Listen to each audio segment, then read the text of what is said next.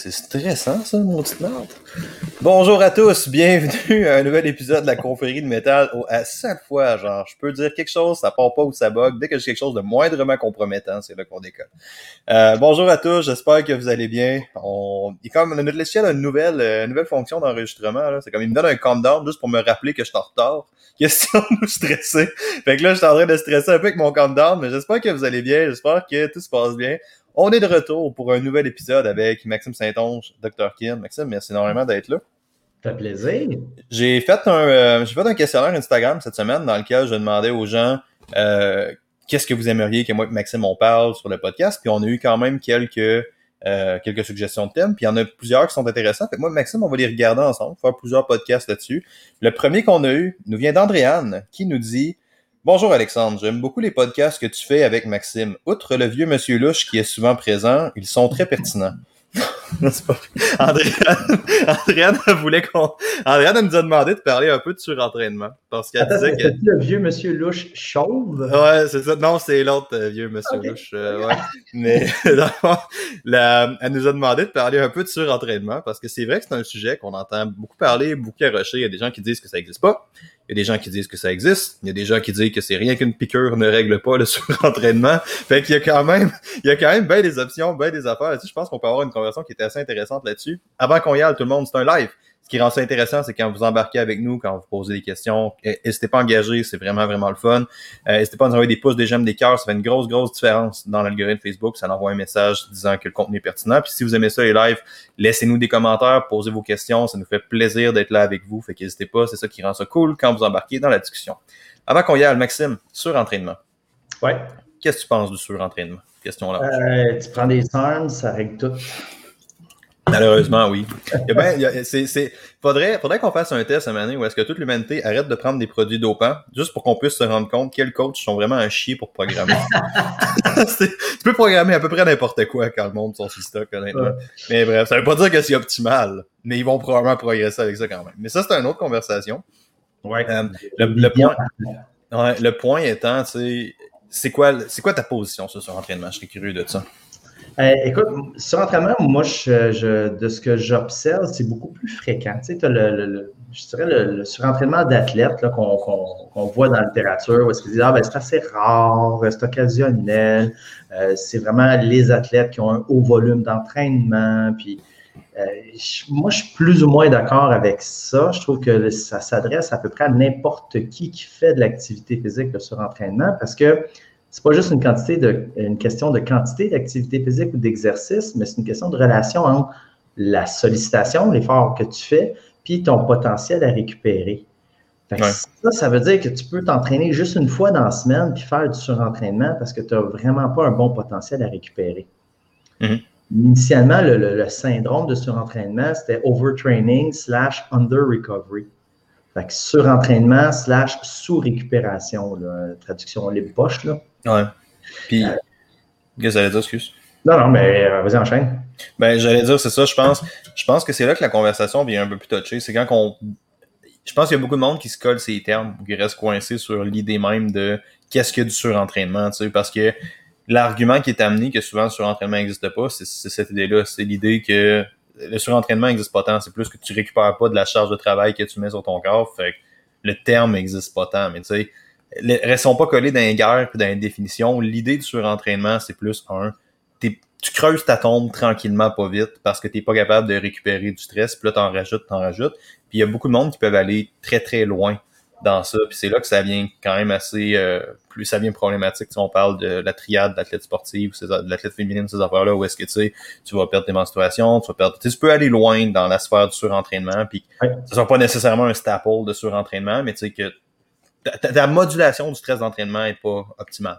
Oui, puis ça, ça part à, la base de la difficulté à, quantifier la sollicitation. Quantifier, c'est quoi l'impact que l'entraînement a sur tes ressources. Ça, c'est une, première chose. Puis l'autre difficulté, c'est de quantifier la récupération. Tu as combien d'entraîneurs que. Quantifier la récupération, c'est un autre sujet, C'est un challenge épouvantable. C'est probablement l'aspect le plus difficile de l'entraînement. C'est ça, c'est quantifier la récupération. C'est vrai. à la base, fais la récupération, c'est si tu es en, mesure de reproduire le même entraînement que tu as fait à une date ultérieure, c'est que tu as récupéré.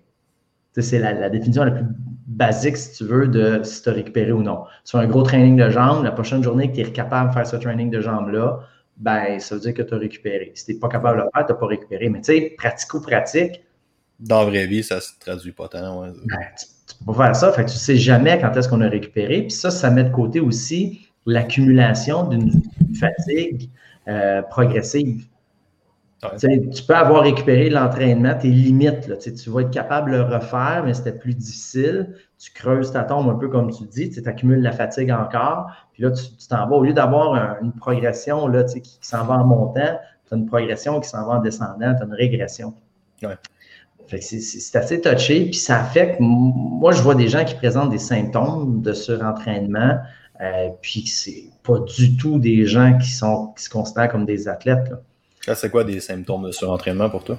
Ben, tu vas avoir une perte de motivation euh, à l'entraînement, tu vas avoir des sauts d'humeur, tu vas avoir une difficulté des relations sociales, tu vas avoir des troubles avec du sommeil, euh, tu vas avoir une diminution des performances, donc une diminution au niveau de l'entraînement, des capacités d'entraînement. Donc, ça, des choses qu'on va observer, c'est étroitement aussi associé à des, troubles de l'humeur un peu.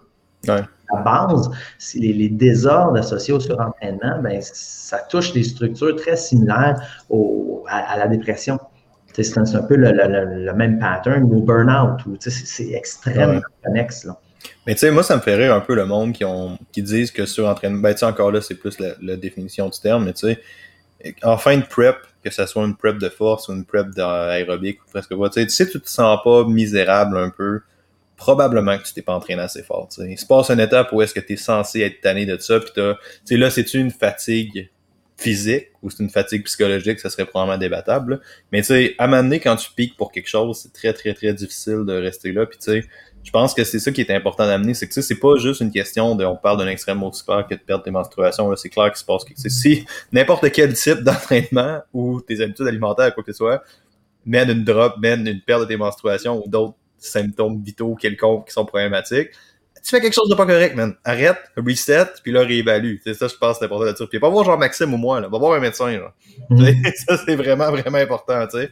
Puis je pense que c'est important d'avoir cette cloche-là, d'avoir ce red flag-là, mais tu sais, ça peut, ça peut venir difficile quand tu quantifies ta charge de travail, de progresser dans le temps. Puis moi, un marqueur que j'utilise avec mes clients, c'est plus, on est capable de progresser? À un moment donné, quand tu arrives à une étape où est-ce que la progression elle stagne, pour quelques raisons que ça soit, là, c'est le temps de changer d'affaires. C'est pas nécessairement, peut-être pas nécessairement en surentraînement, mais ça veut dire que ton stimuli d'entraînement est optimal pour autant?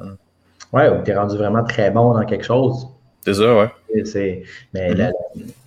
le, le, phénomène qu'on a de dire on va euh, faut, faut que tu sois épuisé, il faut que tu sois fatigué à un moment donné, c'est une philosophie. C'est pas l'approche global et en entraînement. Ce n'est pas la réponse normale. C'est une approche. Par exemple, des camps d'entraînement en cyclisme, ben, il faut que tu meurs là-dedans. Le but, c'est de claquer le monde pendant une semaine. Puis après ça, ils se récompensent dans la semaine d'après. Puis là, ils peuvent récupérer. ça, c'est leur objectif. Mais tu es, obligé de faire ça pour améliorer les performances. idéalement, moi, je peux améliorer les performances de quelqu'un, puis il reste assis dans son sofa, puis on double sa VO2 ben, je suis un génie, là. Ouais. Tu sais, c'est ça que tu veux.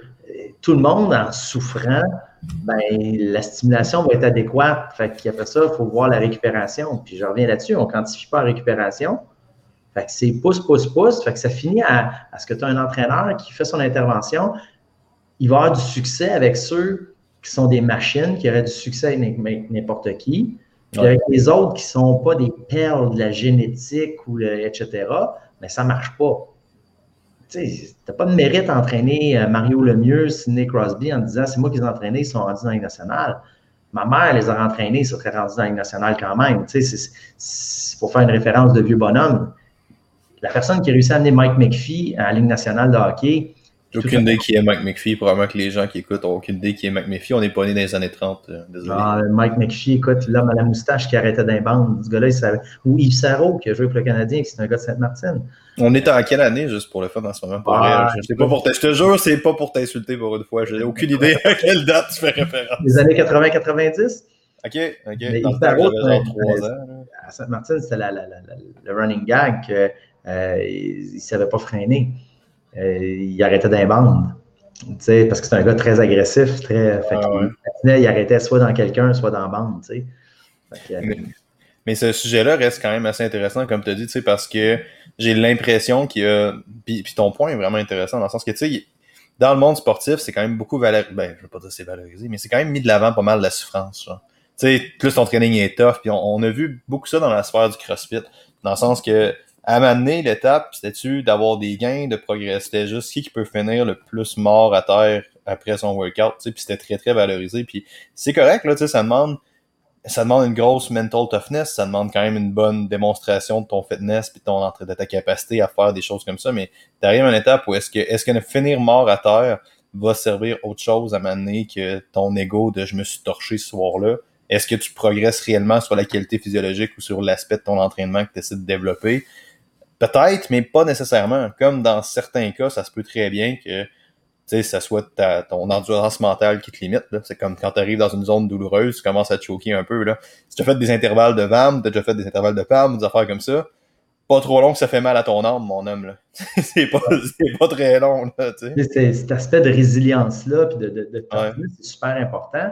Puis le, sauf que le, si ça vient au détriment d'une progression physiologique, ben oui sais, là, tu as quelqu'un qui est super tough, mais qu'est-ce que ça va faire? Tu as quelqu'un qui ne performera pas parce qu'il est blessé ou fatigué, mais il va se donner en maudit, même s'il est blessé et fatigué. Fait que tu as quelqu'un qui va faire probablement une performance correcte, mais qui aurait pu faire une performance exceptionnelle. S'il a réussi à faire correct, c'est parce qu'il a, réussi, a réussi à ramasser tous les morceaux cassés, là, par un, effort incroyable de volonté. Il a, il a rapaillé tout ça, puis il a réussi à faire une performance correcte.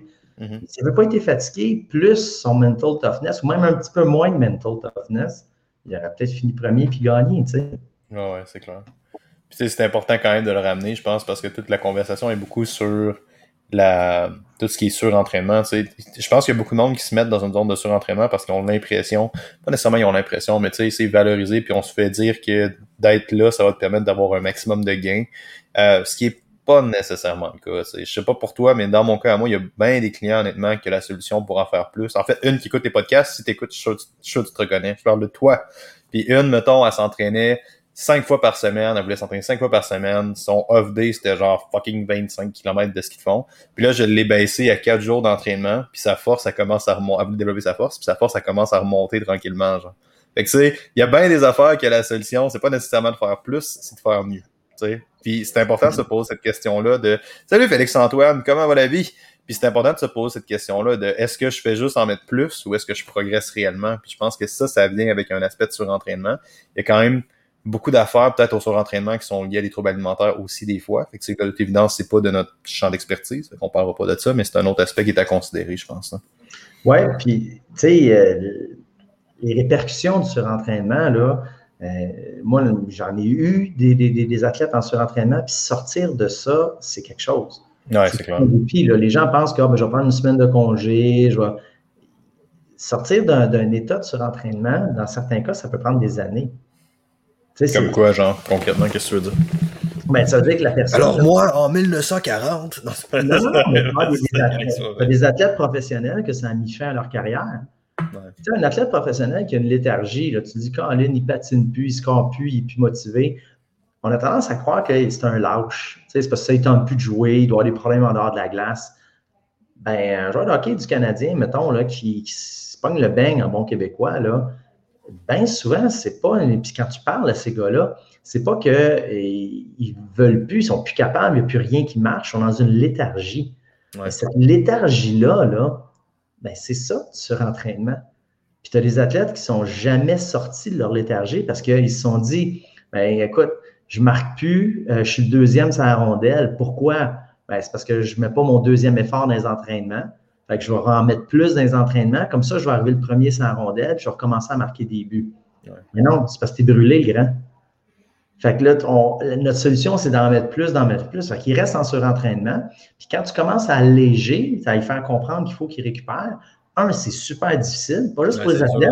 Ce step back -là, là, Écoute, puis le, temps que ça revienne, puis qu'on soit plus fragilisé, là, écoute, ça peut prendre des années, puis il y en a, ça met fin à leur carrière. Ils ne sont pas capables de revenir. Puis monsieur, madame, tout le monde, ben, leur dire de, on va se laquer. Là. Moi, j'ai écoute, des gens que je suis en entraînement, là, je leur donne une semaine de récupération.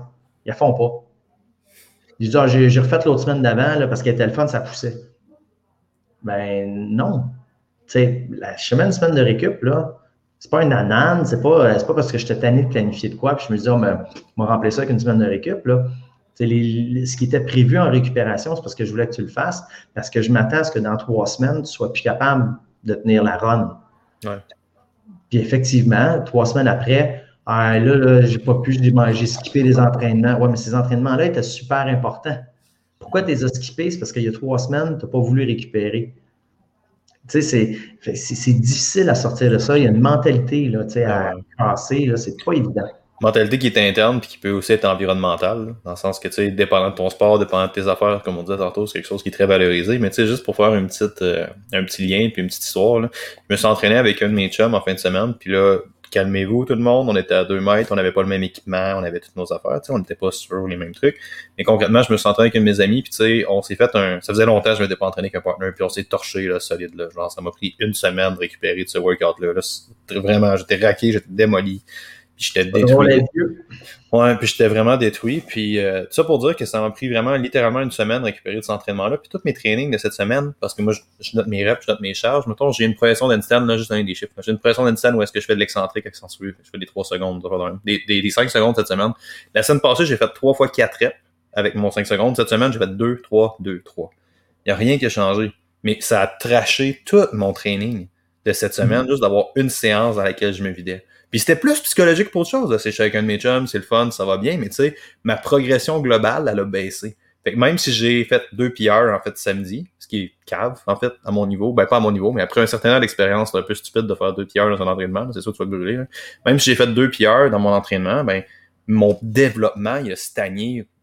Il, est pratiquement inexistant. En fait, j'ai une régression cette semaine suite à ça. Fait que, là, la semaine que j'ai perdue, dans le cadre des choses, elle risque d'avoir un impact pas mal plus grand que mes deux workouts de samedi, tu sais. Et ça, je pense que c'est important. Tu sais, dans les conscients, tu le vois. Mais quand tu es mm-hmm. en surentraînement, tu le vois pas. Ça. Tu La le vois semaine pas, que tu tu répètes une semaine après l'autre, une semaine après l'autre, puis tu dis tout le temps, c'est parce que je pousse pas assez, c'est pour ça que ça progresse pas. C'est ça, ouais. C'est ça qui est dur à casser. Là. je m'attendais vraiment à une référence avec mes cheveux, honnêtement. J'étais sûr que tu allais me dire, tu le sens à cause que depuis que t'es rasé, t'es illuminé. Puis je m'attendais à une plug de genre Dr. Xavier dans X-Men, quelque chose comme ça. vrai, je suis comme déçu, je l'ai pas eu. Ouais, c'est ça, je m'attendais, ça bloque les capteurs. Puis là, j'étais comme, c'est sûr qu'il y a même de quoi dans ce sens-là. Mais. ouais, mais ouais, ton point étant que c'est important de le demander aussi, tu sais, c'est pourquoi est-ce que tu es là? C'est pas nécessairement juste de rester là-dedans, tu sais. C'est quoi d'autres marqueurs concrets? Dessus? Tu sais, tu parles de.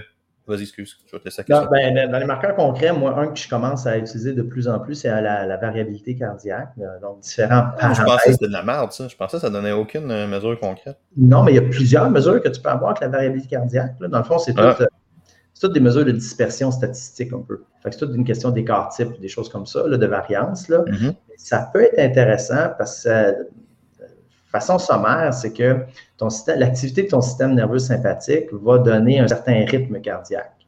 L'activité de ton système nerveux parasympathique va en donner un autre. Je ne me souviens plus des chiffres, mais si c'était juste ton système nerveux parasympathique qui était actif, tes fréquences cardiaques, genre ton cœur battrait à 40. Si c'était juste le système nerveux sympathique, ton cœur battrait genre à 120. Mm-hmm. tu peux avoir une idée que la variabilité cardiaque de, euh, du niveau d'activation un peu du parasympathique versus du sympathique, grossièrement. Si tu vois que le matin au réveil, quand tu es allongé, tu as une activation du système nerveux sympathique, le système de, combat, d'activation, de stimulation, bien, il y a un problème. il ne devrait pas être stimulé au, réveil le matin, il devrait être plutôt bas. Ça devrait être le parasympathique, récupération, passivité, euh, digestion et compagnie, qui devrait euh, prédominer. Quand ce n'est pas le cas, qu'il y a un déséquilibre là-dedans, bien, ça peut être un indicateur euh, que ça ne va pas bien.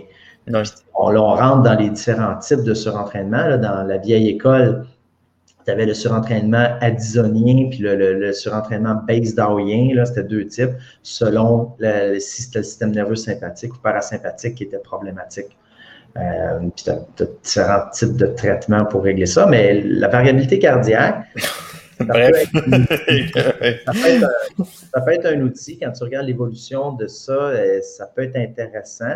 Tu sais, au collégial, là, je, je recueille des données là-dessus euh, avec des étudiants, puis on observe tout au long de la session la variabilité cardiaque, un des facteurs, le SDNN, la variabilité cardiaque, pendant tous les jours pendant la session. Puis on essaie de le lier avec comment les gens se sentent. comment, tu mesures, comment tu mesures leur fréquence cardiaque? avec, le, avec, le, téléphone, puis le flash, puis la caméra. Ils peuvent arrêter, prendre une mesure de fréquence cardiaque, puis euh, le, ben, le matin, je leur demande de prendre la mesure avec leur téléphone. OK. Il y a une application qui s'appelle Welltory qui te permet d'avoir une mesure correcte. On s'entend, ce n'est pas un ECG, là, mais ça semble être pas pire. Et euh, moi, étrangement, j'ai une bonne proportion d'étudiants qui voient que quand ils dorment mal, la valeur diminue, ce qui est associé à une bonne récupération. Quand ils dorment, ça augmente. J'en ai même certains qui ont remarqué qu'une diminution de leur temps d'écran est associée à une augmentation de leur variabilité cardiaque, donc un synonyme d'une plus grande récupération avant d'ouvrir la boîte de Pandore de ça, qui est ultimement là où est-ce que je vais amener le podcast et le déficit énergétique relatif qu'on va. Ben, en fait, on risque d'ouvrir pas mal cette porte-là avec ça, avant d'ouvrir la boîte de Pandore de comment les autres habitudes de vie impactent le surentraînement. Ça, ça va être vraiment, vraiment. Parce que tantôt, tu donné un truc très, très haut. Tu as dit, genre, c'est important de considérer le portrait global. si tu répètes ton stress, tu as besoin de récupérer ton stress tout le temps. Peut-être que ta charge d'entraînement est trop haute. Peut-être que ta capacité de récupérer est pas optimale. Là, ça te dit, alright, sommeil, ça a l'air de quoi? si tu as une approche parfaitement équilibrée en termes de tes macros, puis tu perds du poids avec une diète effet your macros, puis tout est bon, mais t'as pas des bons nutriments, t'as pas une bonne qualité alimentaire, et ça se peut que tes workouts t'es trop dur, mon homme. Tu sais, il y a, y, a, y a bien des affaires qui vont impacter ça, puis ça, j'aimerais ça qu'on ait là ensemble, mais avant, tout le monde qui écoute, si vous avez des questions pour nous, n'hésitez pas à nous envoyer ça, c'est un plaisir d'avoir de vos questions, c'est un plaisir d'être là avec vous, si vous voulez qu'on parle de certains aspects, on est là pour ça, n'hésitez pas. Si vous écoutez, vous aimez ça, live, envoyez des pouces, des j'aime, des cœurs, des pouces, pourquoi je dis des pouces, des j'aime, c'est dans la même affaire, envoyez des cœurs ou n'importe quel fucking emoji bizarre. Envoyez ça, ça fait ça l'aide, faites ça. Faites juste envoyer ça. Fait que ça nous rend un service, n'hésitez pas à envoyer ça. Mais avant qu'on regarde ça, euh, les autres habitudes de vie et la modulation du, de la charge d'entraînement. Parle-moi de ça. Ouais, ben, une, des habitudes, là, puis euh, pour faire le lien avec le, déficit énergétique un peu, ben, l'apport énergétique. Ouais. D'abord et avant tout, ça va être un élément important. Euh, plus le, le, flux énergétique, plus le turnover énergétique est élevé, plus ça devient un élément critique. Donc, les, gens qui vont avoir des dépenses énergétiques très importantes, soit à cause de l'entraînement, soit à cause du mode de vie. Tu définis quoi très importante? Euh, mettre un... Écoute, mettre un, ordre de grandeur, c'est vraiment ballpark figure, là, mais tu sais, quand tu commences à avoir des dépenses énergétiques qui approchent du 3000 par jour et plus, ah, t'es haut, là. ça commence à être un bon turnover. Là. Ça, ça, si ton poids est stable, ça veut dire qu'il y a une quantité équivalente de calories qui rentrent, là, ça, dans le, climat, dans le climat actuel, dans les environnements actuels, dans notre évolution, quand tu mets ça en chiffres par rapport à l'histoire de l'humanité, 3000 calories par jour, c'est pas tant que ça. C'est vraiment pas tant que ça. Mais dans le monde actuel, c'est vrai que tu aurais un mode de vie qui serait considéré quand même actif. Là. Mais tu sais, on est loin, on est loin de tirer un mammouth sur 15 km pour manger ton steak. On est loin de ça un peu. Là. Ah ben, tu sais, l'avantage, par exemple, par contre, juste pour une petite parenthèse là-dessus, ces gens-là étaient tellement de petits gabarits oui, c'est vrai. Ils, dépensaient beaucoup de calories en activité physique, presque le double de nous autres dans certains cas. Mais euh, je te donne un exemple. Le poids moyen d'un Hadza, euh, c'est une tribu euh, qui vit de la même façon que les chasseurs-cueilleurs dans le temps, mais encore aujourd'hui. Ben, le poids moyen d'un homme adulte, c'est 50 kilos, je pense, ou 47 kilos. Ah, on n'est pas, pas au même niveau, là. C'est ma jambe. C'est ça, ouais. ouais, c'est clair. C'est bon. C'est un bon argument, je n'aurais pas pensé à ça, ouais. Ouais. sur le total, ils dépensent à peu près la même affaire que nous, mais ils ont un métabolisme de repos à 800 calories, tu sais.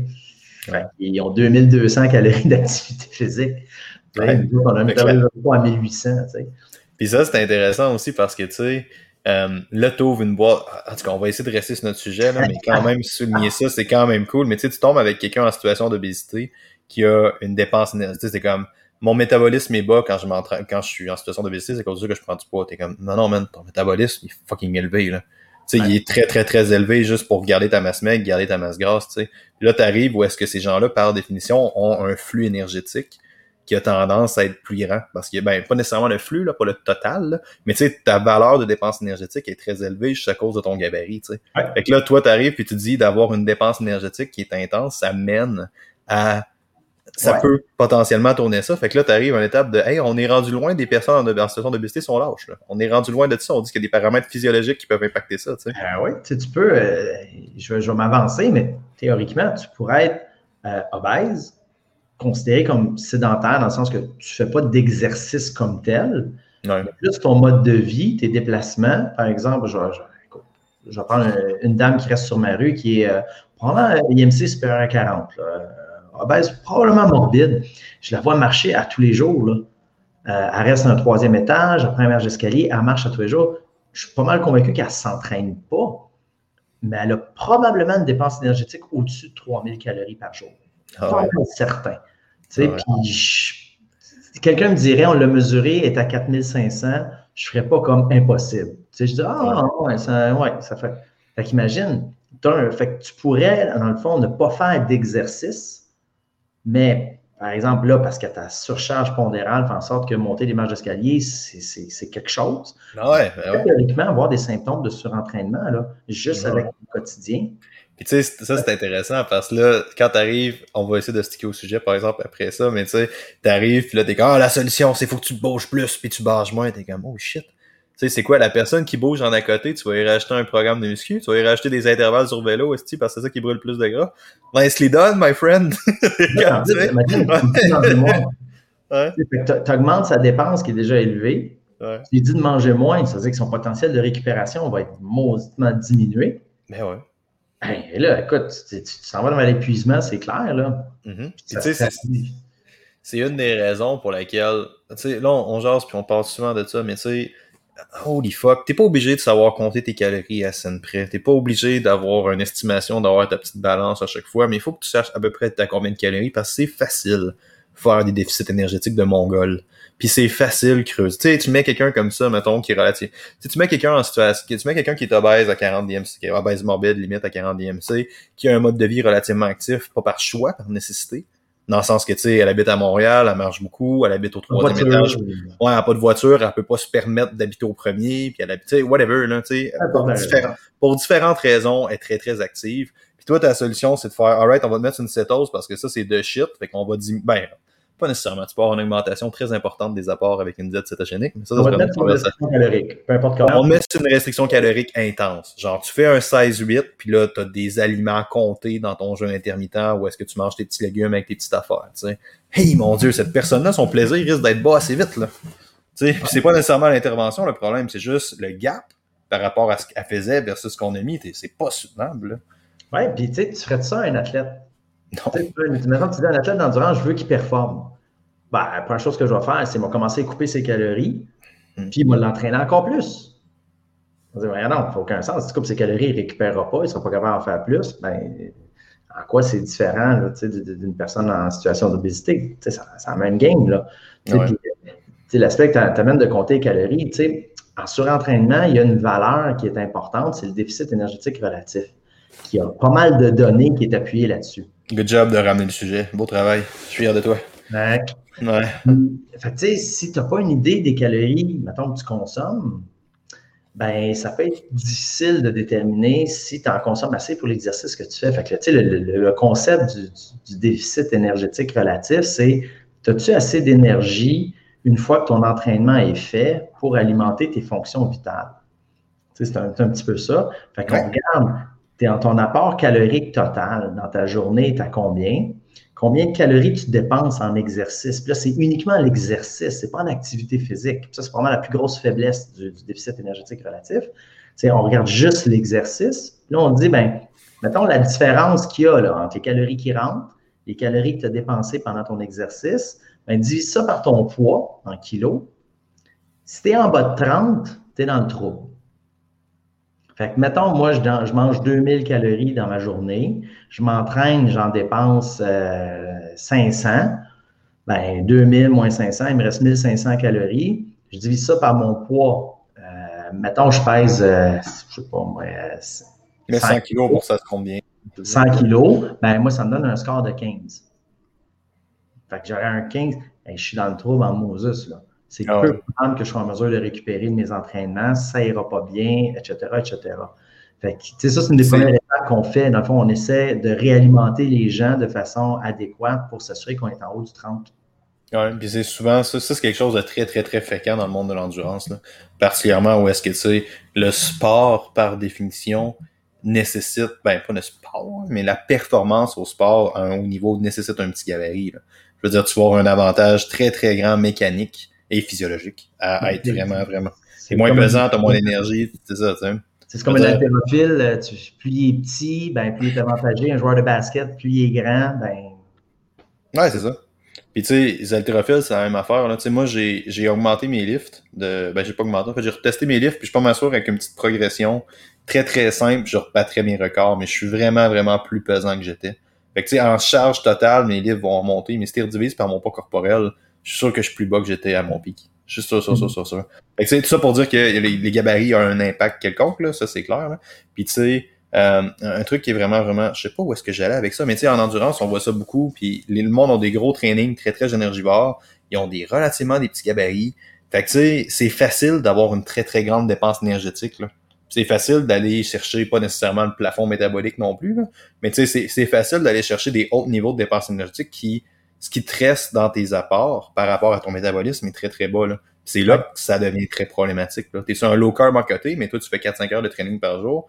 Je serais pas surpris que tu creuses ta tombe dans le surentraînement. C'est pas nécessairement du surentraînement. C'est no fucking way que tu peux recover avec ça. sais. Ben, ben c'est ça. Puis, ça, ça va mener au surentraînement. Puis, sais, ah quand, tu fais le, calcul du déficit énergétique relatif, là, presque tout le temps, c'est associé à d'autres euh, d'autres manifestations. Tu as l'aménorrhée, euh, tu as la diminution des performances, tu as l'option de mesurer la densité osseuse, tu as observé une déminéralisation osseuse. Ça vient pas mal tout avec. Là, puis les, les, seuils sont assez solides. Le, fameux 30, là, le problème, c'est que tu veux monter de mémoire là, à peu près en haut de 45 au lieu de, tu sais, pour euh, réaliser, partir les choses, puis tu sais, que ça, de se sortir un peu de ton surentraînement. Je reviens dans une minute, je te laisse parler des seuils. Ça va long, je te laisse ça. Hey, à la prochaine, là. fait que, donc, euh, ben là, c'est le temps. Dis pas n'importe quoi. Ah! c'est le temps que je bitch, là, tu sais. Il est pas fiable, Alex. Ça n'a pas de bon sens. Alors, euh, on l'aime bien pareil. Donc, c'est ça, fait nos, seuils sont assez importants, puis de, le calculer, ça se fait quand même assez bien parce que, ben, tu sais à peu près les calories que tu consommes. Les calories associées à l'entraînement, ça se calcule quand même pas pire. Le poids total en kilos, ça aussi, ça se détermine. Donc, on peut arriver à des valeurs intéressantes. Euh, il y a d'autres façons aussi de, travailler où est-ce qu'on un peu plus poussé, où on peut travailler avec la, masse maigre, ces choses-là. Mais à la base, juste les, calories totales, les calories associées à l'exercice, le poids total, ça peut donner des, chiffres intéressants pour nous, guider un peu sur ben, est-ce que les apports énergétiques que j'ai sont adéquats pour me permettre de récupérer? Ce que je disais tantôt, la, problématique qu'on peut avoir, on tient compte uniquement de l'exercice. Mais on peut avoir des gens qui font de l'exercice, qui ont une dépense énergétique de 500 calories à l'exercice, mais qui travaillent comme éboueurs, puis qui ont une très grosse dépense énergétique au quotidien aussi. Fait que ça, ça peut avoir un impact. Dans le calcul traditionnel du déficit énergétique relatif, on n'en tient pas compte de ça. Alors ça, ça peut, ça peut jouer. Fait que là, dans le fond, ce que je parlais pour euh, ceux qui ne suivaient pas, là, dont Alex, c'est... Euh, T'es-tu lavé les mains, Alex? Oui. Oui, OK. Donc... Pas toilettes. Je J'ai sauvé une princesse dans un arbre, puis gardé par un dragon, puis tout. On n'a pas, toute la même, on pas toute la même efficacité. mais, euh, mais ouais, ce que, ce c'est dit. Ouais, je sais plus. Non, euh, mais euh, voyons. Pour vrai, tu sais plus? Ben, tu parlais de seuil, tu allais dire 40, j'ai entendu 45. Mais, mais je pense que le point, je pense que le point est fait. Il y a définitivement quelque chose comme les apports énergétiques qui peuvent impacter euh, la. Tu sais, le surentraînement, souvent, c'est une roue. Là. Dans le sens, oui, la charge d'entraînement est très haute, mais c'est pas nécessairement la charge d'entraînement le problème. Les apports sont très élevés, sont, sont, sont bas par rapport à la dépense. Euh, si tu as une progression d'entraînement qui est steady, qui est assez difficile, puis que ton sommeil est pas sharp, euh, ça sera pas trop long que tu vas tomber dans tes workouts, puis tu vas voir que le gaz est pas là, puis que t'es pas capable de pousser.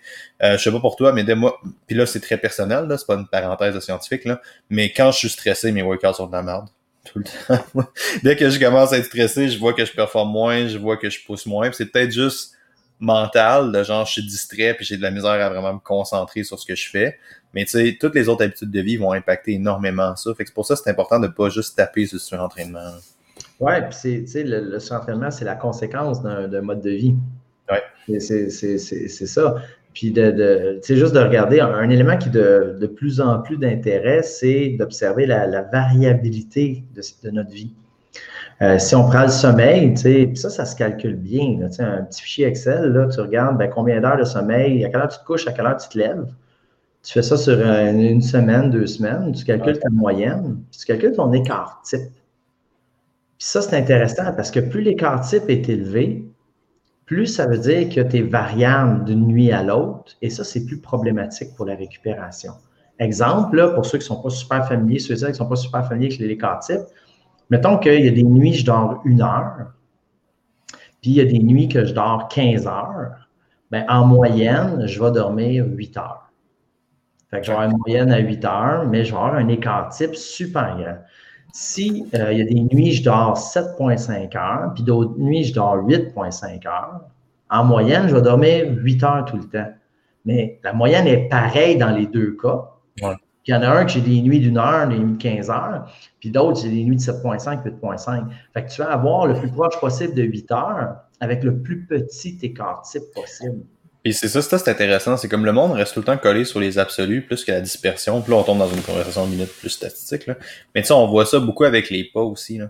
Tu sais, moi, la personne qui fait 70 000 pas, mais qui fait trois fois 20 000, m'inquiète pas mal plus que la personne qui a 10 000 steady-ish, mettons. Puis là, j'ai pris 70 000 juste parce que c'est le chiffre magique que tout le monde a en tête. Là. Ça, faut vraiment qu'on fasse un podcast là-dessus à le 10 000 pas parce que fuck que c'est religieux. Là. Sais, je t'en parle même pas au monde, là. S'ils ont pas fait 10 000 pas, c'est des mardes. Mais s'ils ont fait 10 000, la vie est belle, c'est les héros, puis ils sont là pour toutes nos souris. Tu sais, il faut vraiment, vraiment qu'on fasse un podcast spécifique là-dessus. Mais tu sais, la dispersion impacte beaucoup parce que, tu sais, dans une journée où est-ce que tu es très, très, très sédentaire, euh, tu pourrais effacer tes apports énergétiques, tu pourrais effacer ton déficit énergétique global juste avoir deux, trois journées très, très, très sédentaires. Fait que, tu sais, tu pourrais arriver à 70 000 pas. Ton activité physique est assez élevée, mais la dispersion compte aussi on voit ça pour le sommeil aussi ou pour l'alimentation, tu sais, puis même si on ne va pas en absolu, si tu as un plan alimentaire super sharp du lundi au vendredi, puis là, la fin de semaine, tu es all out, tu es 3000 calories par jour, peut-être que tes calories totales vont se placer, probablement pas. Mais peut-être que tes calories mhm. totales vont se placer, mais ta dispersion, non seulement ta relation alimentaire est pas toute noche, mais tu sais, ta, dispersion est un gros problème. Là. Tes, masses des mesures sont vraiment, vraiment all over the place.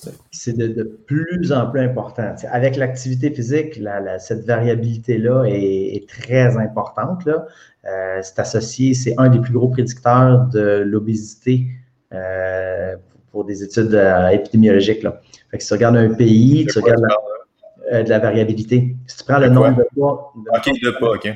Tu prends le nombre de pas moyen de, de la population du Québec, puis tu prends le nombre de pas moyens de la population du Japon, ben peut-être qu'on a euh, tout le monde, à, les deux moyennes sont pareilles.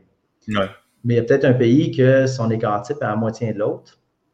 Ce qui va faire en sorte, puis après ça, tu associes ça à l'obésité, ben tu vas voir que le pays qui a le plus petit écart type, c'est lui qui a le plus faible taux d'obésité comparativement. Indépendamment du, euh, du fait que la moyenne est normale. C'est la moyenne normale est pareille, ouais. C'est intéressant, ça. de plus en plus, on tend vers euh, ça, observer la variabilité, la dispersion. Puis moi, c'est quelque chose que j'essaie de réduire le plus possible, tant chez Monsieur tout le monde que chez les athlètes, parce que ces écarts-là, puis tu sais, dans, le concret, là, mettons, tu as un athlète qui ne fout rien pendant quatre jours, puis après ça, il se dit, il ah, faut que je rattrape ça. Fait que je, tous mes entraînements que j'étais supposé faire, moi, tout combiner ça en deux jours il va-tu s'adapter? Il va-tu progresser? Il va-tu brûler? Euh, fait, si tu regardes la moyenne sur 7 jours, tu vas avoir des chiffres corrects. Si tu regardes l'écart titre, tu vas dire, boy, ça n'a pas d'allure. Versus la personne qui en a fait un petit peu à tous les jours. Puis regarde la progression. La personne qui en a fait un petit peu à tous les jours va progresser pas mal plus que la personne qui a fait un all-out pendant deux jours pour essayer de tout rattraper. La constance, là, puis tu sais, ça, euh, c'est quasiment un classique Michel Bergeron euh, ou quelque chose comme ça. là. C'est important d'être constant, puis euh, la constance, les boys à travers une saison, là, mais. Michel Bergeron. Arrête. Je te jure, j'imagine que c'est un gars de hockey parce que j'ai aucune connaissance en hockey. Tu, viens de Trois-Rivières. Ouais, c'est qui Michel Bergeron? là, écoute, il va falloir que tu coupes son montage. Là. Ouais, c'est qui Michel Bergeron? Fait shooter, la crash. Hein. Les aigles de Trois-Rivières, ça dit quelque chose? Moi, c'est une équipe de baseball, j'ai une cliente qui travaille pour eux autres, le reste, euh, je ne sais pas. Les draveurs, des choses là, non? Non, sérieusement, désolé. Mes connaissances de sport sont vraiment pas si élevées que ça. Contrairement à ce que beaucoup de monde pense, là, je suis comme je suis entraîneur, avec le monde commence tout le temps à me parler de sport. Là. Mais genre, tu sais, le seul joueur de football que je connais, c'est Tom Brady. Juste à cause que ses diètes sont crissement intenses puis limite stupides. Là. Tom Brady, c'est un joueur de baseball, pas un joueur de football. Non, c'est pas un joueur de baseball, tu m'aurais pas de même. Ouais, mais non, sérieux, j'ai pas une super balle de culture sportive. Il y avait un jeu vraiment, vraiment malade dans le temps. Où est-ce que c'était comme plein de petits quiz, là. Tu sais, avais plein de catégories, je sais pas comment ça s'appelle. Histoire, géographie. en herbe, là, genre. Ouais, c'est ça. Histoire, géographie, science, j'étais top notch. Sport, j'étais tout le temps chier. Mais, mais bref, tu sais, l'idée, c'est comme tu dis, c'est que au niveau de la constance, c'est vraiment, vraiment important, tu sais, dans le sens que euh, on voit. Puis autant, autant que c'est cliché, tu as une étape très, très, très importante dans la répartition du stress à pas être all out, tu sais, parce que tu vas être capable de.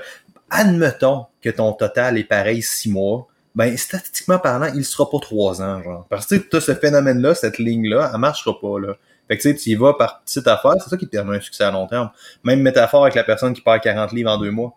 Ouais, le gap est prononcé, no shit, qui reprend tout son poids, ou plus trivia crack! C'est trivia crack! Merci Caroline, c'est exactement ça.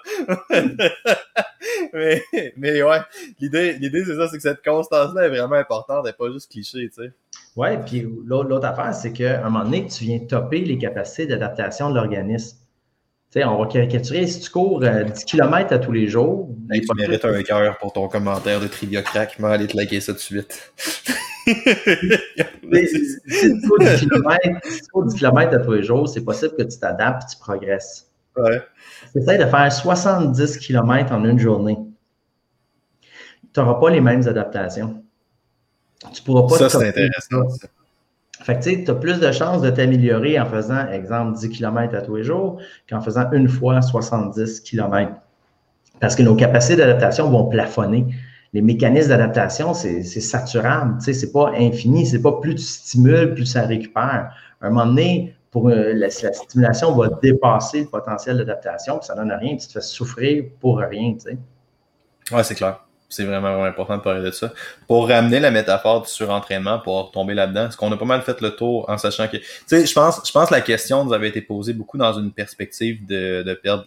Elle avait clairement mentionné que euh, elle, voulait, elle, voulait, parler de l'effet du surentraînement sur les menstruations tout. Puis tu sais, ça, c'est quelque chose tu veux-tu parler de la triade de sportive euh, rapidement, juste pour être sûr qu'on parle de ben, ça? Oui, c'est ça. Quand, on observe que le déficit énergétique relatif est trop important, ben, il commence à avoir des perturbations au niveau des hormones, tant chez les hommes que chez les femmes. Ouais. Les perturbations qu'on va, c'est plus évident chez les femmes parce qu'une des choses les plus, plus observables, c'est euh, le cycle menstruel qui devient irrégulier. Donc, on va parler d'oligoménorrhée ou qui va cesser complètement. On va parler d'aménorrhée ça, ben, il y avait des femmes, euh, des athlètes féminines qui vont dire Cool, j'ai plus mes règles, c'est plus une préoccupation. Sauf que ça, ben, comme ça provient de perturbations hormonales, ça va être associé à différents troubles, dont entre autres une déminéralisation osseuse.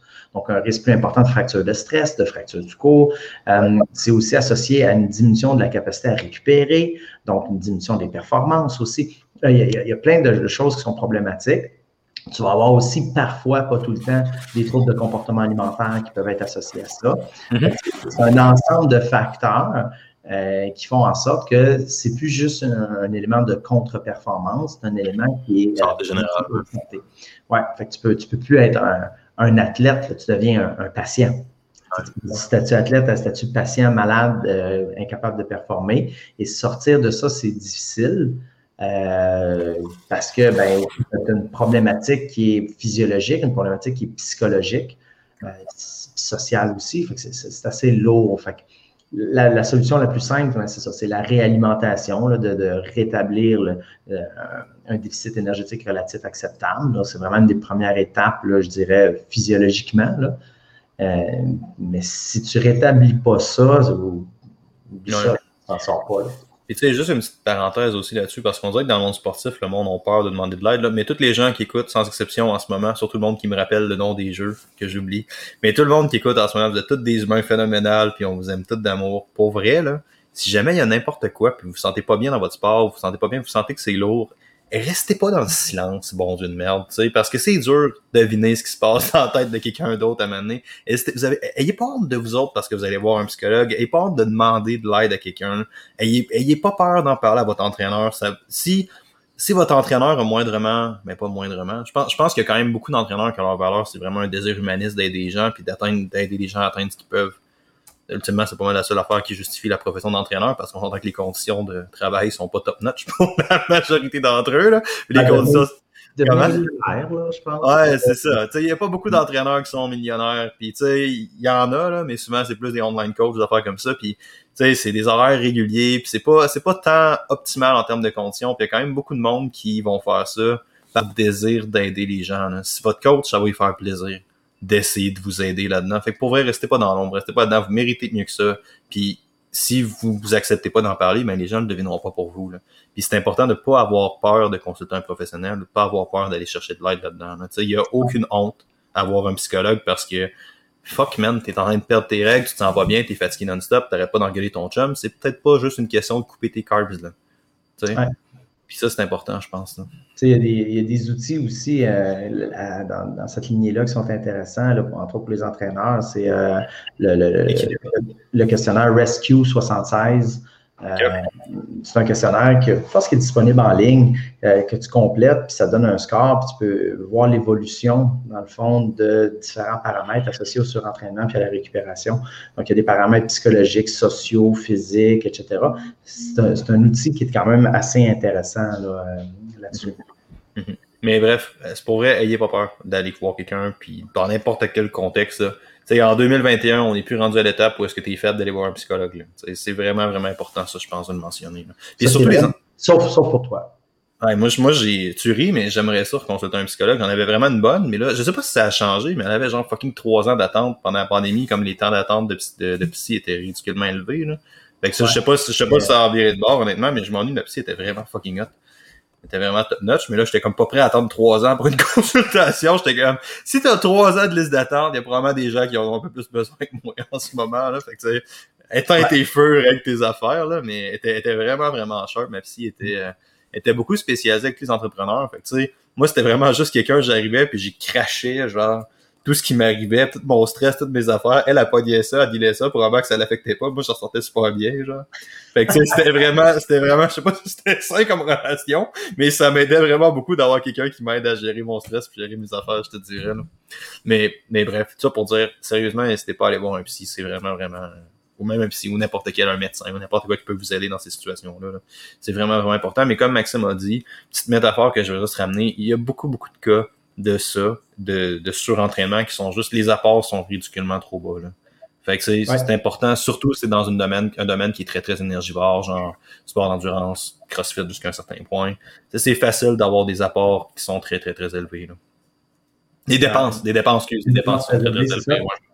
Dès que tu as, des besoins de récupération, dès qu'il y a une grosse dépense énergétique ou beaucoup de dommages musculaires qui sont impliqués, ben, la récupération devient très importante. Euh, puis, tu sais, je donne un exemple, tu sais, la récupération pour les sports d'endurance, des fois, on donne pas un, on dit, oh, les protéines, c'est pas super important. Plus en temps à, à dire que les apports en protéines, donc l'aspect qualitatif de l'alimentation, est encore plus important dans les sports d'endurance que dans les sports anaérobies comme musculation. Ah oui, pourquoi? tu m'étonnes un peu, là, j'en avoue, là. Parce que la dépense énergétique est tellement plus importante, entre autres autour de l'entraînement, euh, que ça fait que les protéines que tu ingères proches de l'entraînement, ben, il y a une plus grande partie qui est oxydée pour faire de l'énergie puis qui ne s'en va pas à la synthèse des protéines. OK. Il ne faut pas oublier que les protéines que tu consommes, tu en as peut-être 20 à 30 là, qui s'en va destiné vraiment purement aux muscles. Le reste, ben, tu as les protéines du sang, tu as un paquet d'autres affaires aussi, là, les avoir en protéines. Fait que les, tu te ramasses, moi, je j'ai plus en tête les athlètes féminines d'endurance euh, qui ont de la misère parfois à manger les calories suffisantes pour répondre à leurs besoins énergétiques. Puis la qualité nutritionnelle, la part en protéines n'est pas, pas être hypothéquée aussi, ne sera pas optimale. Là, tu commences à faire une double problématique, c'est que l'aspect quantitatif n'est pas adressé, puis l'aspect qualitatif non plus n'est pas adressé. C'est drôle ça parce qu'il y a quand même un gros, je dirais pas nécessairement un lobbyisme des protéines, mais il y a beaucoup de campagnes de sensibilisation comme les gens mangent assez de protéines, les gens font ci, vous n'avez pas besoin de mettre l'enfant, qui était qui était à la base une réponse de l'industrie face à l'industrie des suppléments qui obviously, abusait les besoins réels Mhm. des gens en apport de protéines. C'est pas aussi important que ça.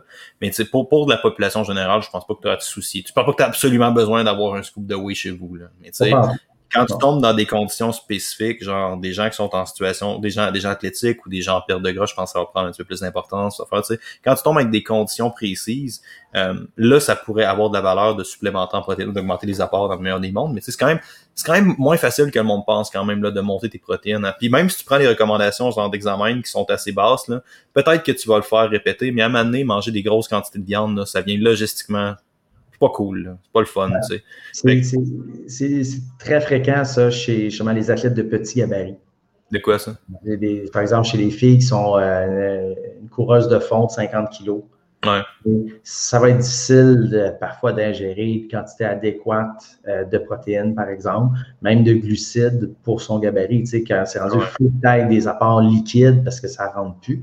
Il faut que tu rentres des glucides, des glucides sous forme liquide parce que manger, euh, écoute, ça, ça, ça finit plus. Fait que ça, c'est un peu plus difficile. Puis, tu sais, là, tu, tu, tu flirtes un petit peu là, avec le, le, euh, Des conflits d'intérêts. Acheter mes suppléments, des Extreme Protein Burners. Je serais bon pour trouver des noms de cette affaire-là. Ouais, mais L'autre pépin qu'on a, par exemple, avec les suppléments, c'est que tu en as une série qui vont dire ça prévient le surentraînement. Tu sais, j'en fais de la, glutamine, tu sais. Ça a Ouais. longtemps été vendu pour Ouais. ça, de dire tu es en surentraînement, tu prends de la glutamine. C'était basé sur une étude qui avait observé qu'il y avait une diminution de la, de la période léthargique associée au surentraînement, puis de l'ampleur des symptômes suite à une supplémentation en glutamine. ouais.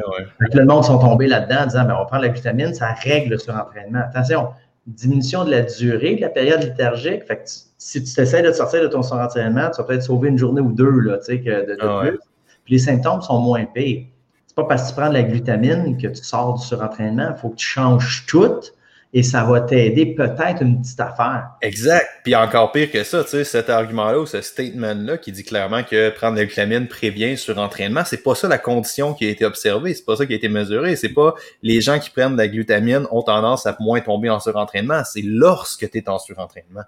Fait que tu sais, c'est comme c'est important de mentionner ça. Puis j'ai fait une vidéo sur les BCA qui va vraiment sortir dans deux semaines où est-ce que je disais exactement ça. J'étais comme tu sais, le problème que tu as avec les BCA, c'est que ça a tellement été polarisé comme pratiquement tous les trucs dans le monde de l'entraînement. Ça a tellement été polarisé à Wow, c'est de shit, ça, ça stimule le mTOR, ça fait ci lorsque, lorsque c'est mis de manière intraveineuse chez la souris, tu sais. Mais concrètement, l'industrie des suppléments se base sur cette étude-là pour dire que là, activation du mTOR, voie métabolique, là, c'est fucking anabolique, cette affaire-là. Puis là, c'est en train de se garrocher à l'autre extrême, de genre, ça sert à rien, les BCA sont l'arnaque du siècle, tu sais. Ça Exact. arrive à une étape où il y a quand même des bénéfices mesurés avec la leucine. Le- Ben, je sais pas les autres, là, ça tu connais ça plus que moi, mais il y a quand même des bénéfices mesurés avec une ingestion plus grande de leucine qui sont inférieurs que lorsque tu compares à une ingestion de protéines, right? Ouais. Tu sais, je veux dire, mais tu sais, il y a combien de monde qui déteste ça pour mourir? De la whey au goût, genre? Ouais. Tu sais, fait que là, t'arrives où est-ce que t'es en train de carrément prendre quelque chose, l'étiqueter dans une catégorie, c'est mauvais dans toutes les circonstances, pis c'est ci, pis tu sais, là, t'as une réalité du marketing, t'as une réalité du monde de l'entraînement, que la raison pour laquelle les gens poussent les BCA, c'est parce que ça coûte rien à produire, puis que la marge de produit, la marge de profit est beaucoup plus grosse que de la ou ces affaires-là, fait que tu sais, par définition, les compagnies donnent ça aux influencers, donnent ça assez, fait qu'ils mettent le produit un peu plus de l'avant, mais tu sais, c'est pas nécessairement parce que t'as pas observé de bénéfices à sur en fond, à faire une sur-supplément- sur-supplémentation en BCA, où est-ce que les apports de protéines sont comblés, mais c'est sûr que si tu rajoutes des BCA à ça, ça fera rien, puis même potentiellement que ça pourrait avoir des effets nocifs. Mais tu sais, reste le fait que si tes apports sont problématiques, ça peut rester une façon d'augmenter des apports jusqu'à un certain point, right? Ouais, ça peut être, tu sais, c'est un outil. Ça nous aussi, c'est ça? un outil qui a ses limites. Mais le, le- le problème, c'est qu'on a tendance à y aller avec euh, faut que Ouais. ce soit tout ou rien. Soit que le supplément fait tout puis est miraculeux, soit que c'est de la merde. Mhm. Mais tu sais, ça la majorité, la vaste majorité des suppléments, si ça fait quelque chose, ça le fait un petit peu. Tu sais, il n'y en a aucun supplément que c'est boum, ça fait euh, une affaire incroyable. Il n'y en a aucun. Ça ne sera jamais ça. Non. Mais tu sais, même quelque chose comme la caféine, tu sais, qui est un Mhm. supplément très, très validé, là. C'est quoi? C'est genre 2 à 5% d'effet sur les Ouais. performances endurance. Sais, c'est- très validé, c'est un effet mesuré, consistant, on sait que c'est Ouais. présent, puis ça dépend à qui tu parles. Moi, tu me dis, donne-moi 2,5, 2, 2 à 5 de, de progrès, je les prends, là. Puis je Ouais. vais vraiment considérer le prix dans mon affaire, mais tu sais, monsieur, madame, tout le monde, a-tu vraiment besoin d'acheter un prix-workout? Tu sais, moi, j'ai j'ai joué beaucoup avec la citrulline dans les derniers temps, qui est un supplément très validé. Très, très, très validé pour augmenter, euh, plus souvent qu'autrement, ce que ça fait, c'est que ça permet d'augmenter une rep dans ta série. Genre. Fait que c'est une rep sur 12 ou une rep sur 15. Puis j'étais comme, wow, c'est assez fort comme supplément. Puis honnêtement, dans, dans mon contexte d'entraînement, moi, j'ai vu aucun bénéfice. Peut-être qu'il y en a, peut-être que j'ai juste pas vu, mais j'ai vraiment pas vu une différence entre mon programme d'entraînement avec Struline, mon programme d'entraînement pas de citrulline. Pas dire que la progression était quitte a été moins, a été plus lente un peu, mais le type de workout n'était pas le même non plus, fait que c'est dur à comparer. Là. Sans, sans trop dévier là-dessus, mais c'est ça le problème avec les suppléments. Ah c'est que 99,9% des suppléments, tu n'as absolument aucune façon de vérifier s'ils fonctionnent ou s'ils ne fonctionnent pas. Ah tu pourrais prendre un placebo pour tous tes suppléments, tu n'auras aucune idée si ça fait une différence. Si y a le même goût, Ouais. T'avais-tu vu l'étude? Euh, il y avait une étude qui avait sorti sur euh, un placebo de stéroïdes. C'est limite éthique. Voire probablement pas éthique. Mais dans le fond, ce qu'ils faisaient, c'est qu'il y avait un groupe placebo dans lequel leur dirait que leur injectait des anabolisants. Genre. C'était une étude des années 80 où est-ce que les comités éthiques étaient un peu plus lousses à ce temps-là. Mais tu sais, concrètement, ce qu'ils faisaient, c'est qu'ils disaient qu'ils injectaient des anabolisants, mais ils le faisaient pas, genre. Tu sais, c'était comme c'était un placebo, c'était quoi que ce soit, puis les performances du gym étaient folles. C'est comme mm. le monde qui avait pas eu de stéroïdes, genre, avait des performances de genre 20-30%. Là. Fait que, tu sais, ça va loin le placebo des fois, là. Ouais, c'est. C'est un élément important. Puis, si je ramène au, surentraînement, ben ça peut être intéressant l'effet placebo. Euh, je dirais que l'usage de suppléments pour aider au surentraînement est plus souvent un effet placebo la personne pense qu'elle a quelque chose qui va l'aider à s'en sortir et ça peut être un élément positif justement pour les oui, c'est ça. Puis si ça peut encourager à, emboîter le pas pour d'autres modifications, d'autres euh, d'autres changements de comportement. Si parce que tu prends de la glutamine, tu commences à te coucher à des heures régulières, euh, tu fais plus tes séances de récupération comme il faut, etc., ben moi, je veux dire, écoute, euh, on va prendre la glutamine. Si tu n'en prends pas, tu ne fais pas ça. Quand tu en prends, tu fais ça. On dire, la glutamine, c'est notre voie de sortie. C'est notre solution. Pas parce que ça a des effets physiologiques sur le surentraînement, parce que quand tu prends ça, ça modifie ton mode de vie, puis tu es plus propice à, avoir un mode associé à une récupération positive. C'est clair. Maxime, j'ai un client dans cinq minutes. Fait qu'on se fait, un, on se fait un petit. Non, non, on va se faire un petit recap avant de se sauver. Un ah. petit recap sur toute la situation sur entraînement. Quels sont les, euh, les petits points chauds que Maxime Saint-Onge, que le Dr. Ken aimerait que vous reteniez sur le surentraînement? Ben, moi, c'est d'avoir une idée là, justement du déficit énergétique relatif. C'est clair, ça, c'est vraiment important. Calculer, mais d'avoir une idée, est-ce que j'ai assez de calories qui rentrent pour ce que je demande à mon corps? Euh, c'est un élément important de, de quantifier, essayer d'avoir une, façon de mesurer euh, notre état de récupération, aussi brouillon que ça peut être, là, mais je pense que c'est important. mais juste la variabilité cardiaque, honnêtement, ben, je sais pas la variabilité. Moi, j'utilise pas la variabilité cardiaque, honnêtement, parce que je pensais que ça changeait pas, mais tu sais, quand je suis stressé, là, moi, j'ai une Fitbit, là, fait que, là, ça me donne une mesure de, ça me donne une mesure de, de ma fréquence, cardiaque qui je considère pas qu'elle est top notch. Je suis pas sûr que mon cardio-fréquence mètre ne pas la même mesure, mais tu sais, je travaille tout le temps avec la même mesure, fait que ça se place un peu, I guess, là. Fait que tu sais, moi, quand je suis stressé, je le vois, là. Ma fréquence cardiaque au repos est plus élevée. Elle n'est pas élevée de 50 battements de plus, là. Mais tu sais, elle est un petit peu plus haute. Fait comme si d'avoir au moins une petite mesure, d'avoir une petite idée, je pense que ça peut avoir des, des bénéfices, ça, c'est exact. Tu sais, l'autre affaire que tu as souligné qui est vraiment, vraiment importante, juste pour qu'on concrétise ça un peu, tout le monde, tu sais, on, on, a parlé d'athlète, on a parlé de menstruation, fait que, on va parler, on prend un exemple chez une femme un peu plus, là. Mettons, quelqu'un qui est quand même assez compétitif en endurance, Quelqu'un qui fait un 5 en 25 ou un 5 en 30, elle sort faire un 10 Combien de calories qu'elle va brûler à peu près? Une fille de 100, 120, 130 livres. Ah, mon Dieu. Euh, Estime-moi ça, grosso modo, juste pour qu'on fasse le calcul. 50 kilos, mettons 800 calories, là, vite, vite. Alors, ouais, ça devrait ressembler à ça. Probablement légèrement en dessous du 1000 calories. Cette fille-là, elle mange 1500, 1600 parce qu'elle fait un low carb. Elle a brûlé 1000 calories. Vous voyez ça comme vous voulez, sans son activité physique. Fait qu'on prend pour acquis qu'elle reste assise à un desk job, qu'elle fait rien d'autre. Elle suit sa cétose et il reste 600 calories. Fallait qu'on divise par combien tantôt? Par le poids total. Fait que le potentiel est en 130 livres. Fait que 600 divisé en 130, ça fait quoi? Le roi des mathématiques? Euh, ben, 100 kilos. Fait que 130, ça nous fait quoi? Euh, mettons que j'arrondis mon 130 euh, à 60. 50, ouais, 50, 60, c'est ça? Ça nous fait 10, calories par kilo. Fait que, on s'entend pour dire que ça, ça serait très problématique. Ouais. Pourtant, c'est un exemple qui est vraiment, vraiment pas si dur que ça à avoir. Là. Ouais. la fille, elle a juste besoin d'être sur une restriction calorique moindrement intense. T'sais, 1500, c'est pas drastique. Là. C'est, ben, c'est beaucoup, mais c'est beaucoup par rapport à son activité physique. Là. C'est, pas un, c'est pas une cure de jus, ça. Là, c'est ça. Fait que, c'est pas tant que ça. Puis c'est très facile d'avoir un déficit énergétique, pour reprendre mon expression. de mon gueule avec quelque chose comme ça, tu sais. Parce que la personne a fait juste faire un, shot in the dark un peu. Ouais. Fait que je pense, c'est ça, tu sais. Je pense que le podcast s'alignait beaucoup là-dedans. C'est facile à faire. C'est facile à faire creuser sa tombe avec des apports énergétiques trop bas, trop longtemps, particulièrement si t'es quelqu'un de très actif. Puis t'es pas faible, t'es pas bizarre. C'est juste que comme Maxime a dit, c'est une roue qui tourne, puis à un moment donné, c'est plus difficile de sortir de ça. Ouais, ça peut être long. Fait que Ça peut être long. là, c'est plus longtemps tu t'obstines, plus longtemps ça va durer. Est-ce qu'on a autre chose à dire sur euh, la récupération? Bonne Sur semaine. la? Je pense pas, non? Je pense qu'on a pas mal fait le tour. Alright, merci beaucoup tout le monde d'avoir été là. C'était très cool. Nouvel épisode avec les podcasts avec Maxime à toutes les semaines. Si vous écoutez sur le podcast, premièrement, je vous aime d'amour. N'hésitez pas à nous envoyer euh, un avis positif 5 étoiles sur iTunes ou sur Anchor, peu importe la plateforme que vous utilisez. Un review, ça fait une grosse, grosse différence.